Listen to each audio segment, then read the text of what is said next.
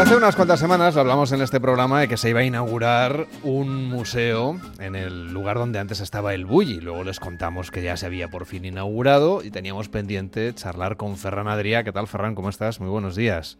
Muy buenos días. Bueno, y además esta semana con una visita real, porque han estado la mm, princesa Leonor y la infanta Sofía de visita en este museo dedicado a esta historia culinaria de Calamón Sí, sí, eh, la verdad es que fue muy bonito y, vinieron con todos, los chicos de la Fundación Príncipe de Girona y, fue muy bonito. ¿Y qué tal fue la, visita? ¿Qué, en, qué mostraron más interés de la historia que tienes que contar a la gente que se acerque allí? En, general, no, al final hay 60 instalaciones y les, interesó mucho la historia del Bulli, ¿no? qué es lo que habíamos hecho, ¿no? todo el tema de la innovación, tal. Fue, fue muy interesante. Cuéntanos que para la gente viajera que se acerque a esta, este rincón de Cataluña para conocer la historia del Bulli, ¿cómo habéis convertido este espacio en un museo? ¿Qué es lo que vamos a ver? Bueno, esto viene porque eh, en el año 2012 hicimos eh, una exposición en Barcelona, en el Palau Robert, y pasaron 800.000 personas en nueve meses. Después hicimos otra, otra exposición también en Madrid, que fue por todo eh, Estados Unidos, eh, Latinoamérica, Londres, y vimos el interés que había ¿no? Eh, la gente por, por, todo lo que era el backstage, ¿no? todo lo que había detrás del bully, y, al final lo que se va a encontrar es, es esto, ¿no? explicarles qué es lo que pasó en el bully para que el bully fuera el bully, ¿no?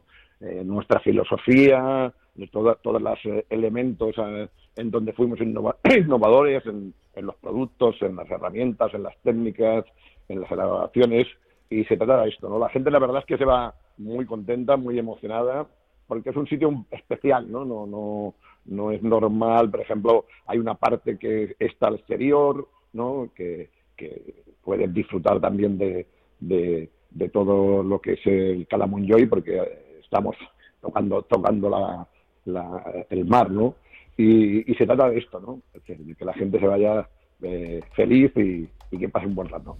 Cuando tuviste que explicarle todo esto a, la infanta y a la princesa, eh, cuéntanos un poco, porque claro, ya son muy jóvenes y seguramente el fenómeno del bully lo conocen pues más de haberlo leído, de haberlo escuchado. ¿Qué le contarías tú a alguien que no hubiese estado en el bully original y que ahora se acerque a este espacio, el bully 1846?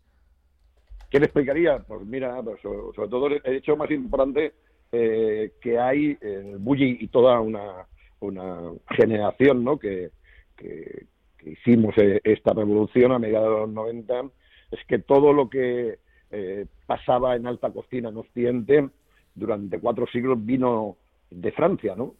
Y que por primera vez no había no un país, en este caso España, donde había una generación de cocineros y cocineras que, que demostramos que, que esto se podía hacer también fuera de Francia, ¿no? Y que esto significó que hoy en día hay, cantidad de países, ¿no? México, Perú, eh, Chile, eh, Dinamarca, Suecia, o países donde no había una cocina creativa, ¿no? Del país que, pudiera ser, ¿no? Esto fue la, mayor revolución que hizo el bully, ¿no? ¿Y cómo llegaste tú a este lugar de Calamonjoy? Yo llegué por, eh, por azar. Yo estaba en el servicio militar y un Puig, un cocinero eh, cara amigo mío, eh, vino, yo era cocinero del campeón general, vino a estar con nosotros y me propuso hacer un stage en el Bulli en el año 83. Llegué en el 83, hice, hice el stage y me propusieron ir a trabajar en el año 84 eh, llegué en marzo y en octubre era jefe de cocina. Esta es la historia. Y a partir de ahí la, revolución culinaria mundial, pero de este lugar eh, en concreto, de esta zona que pertenece al municipio de Rosas, eh, háblanos del entorno, del lugar, porque supongo que ahí has pasado muchísimas horas dentro, pero también habrás tenido tiempo para, para pasear un poco y, conocer a fondo la comarca. Bueno, sobre todo estamos en, el Parque Natural de, ¿no? de Cantereos. Esto es importante que es un sitio maravilloso donde hay caras maravillosas y donde se puede caminar si, si quieres hasta Cadaqués y la verdad es que para pasar un, día eh, fantástico, ¿no? Entonces es una belleza increíble, ¿no? Y Ferran, si vamos, por ejemplo, este verano, aprovechamos que estamos conociendo esta zona de la Costa Brava y queremos ir al museo, aquí no hay que reservar de la manera que había que hacerlo en el restaurante, ¿no? Es mucho más fácil. No, pero hay que, no, hay que hacerlo por, la web. Por la web. Mm. Pero bueno. Pero no hay lista de espera de, muchísimos meses todavía. no, no, no, no, no, no, no, De momento no. De momento no hemos empezado eh, poco a poco. O sea, que para que uno de los éxitos del Bulli fue tener paciencia. Mm.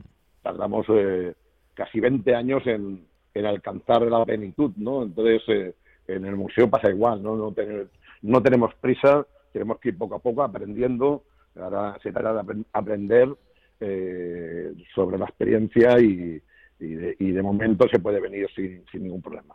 ¿No te llegaste a arrepentir nunca de decidir hacer un cambio de ciclo y, colgar, digamos, o cerrar el, el, local? No, no, no, no. Esto lo hicimos muy convencidos. Teníamos claro que esta época ya había, había concluido y, lo hicimos con alegría. Solo hay que ver un, vídeo que se llama El último vals, mm. no que es el último día del bully, y verás lo felices que estábamos tal en la vida. Hay que saber, ¿no?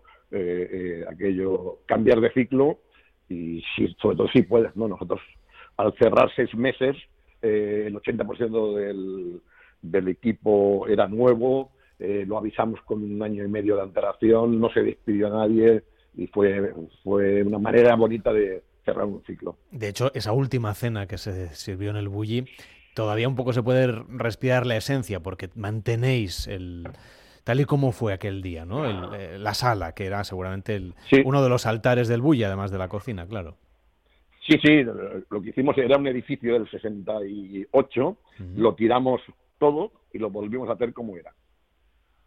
Entonces, eh, eh, la, gente que ha venido al Bulli viene y no nota la diferencia ¿no? de cuando vino. ¿no? Entonces, es uno de los sitios más emocionantes, ¿no? de porque al final la gente vive ¿no? que allí pasó toda la revolución. ¿no? ¿Cómo recuerdas tú aquella última noche, aquel último vals, como tú le llamas? Fue un sitio emocionante, piensa que invitamos a, cinco cocineros, ¿vale? Que habían sido bullinianos con nosotros, vino José Andrés, vino Joan Roca, vino Máximo Botura, René Regetti, Granachat, ¿no? Eh, Luis Antonio Duriz, eh, y estaban los cocineros eh, seguramente más importantes, los más importantes que, que, había en el mundo. Entonces fue muy bonito y, vinieron 50 amigos. Al final, al final vinieron 50 amigos y personas que nos habían ayudado durante la historia de, del restaurante, ¿no? Y el día siguiente, cuando uno se levanta, después de la cena, después de cerrar un restaurante que ha tardado 20 años en llegar a lo más alto de la cocina mundial? Eh, la verdad es que, yo me senté aliviado, ¿sabes? ¿no? Aquello de decir, uff, ya está, ¿no? ya lo hemos hecho y ahora nos tomamos dos o tres meses un poquito tranquilos y después ya empezamos el proyecto de la fundación, ¿no? Pero la verdad es que era eh, aliviado. Eso es lo que está. Porque al final era una decisión importante. Desde luego. Ahora está este espacio, el Bulli 1846, que hace referencia al número de recetas que se acabaron preparando en la historia de este templo, ya podemos decir, de la historia de la gastronomía mundial. Ferran Adrià, un fuerte abrazo, que tengáis mucho éxito con este proyecto. Muchas gracias y un abrazo y os espero a todos. Hasta la próxima. En Onda Cero, gente viajera, Carlas Lamelo.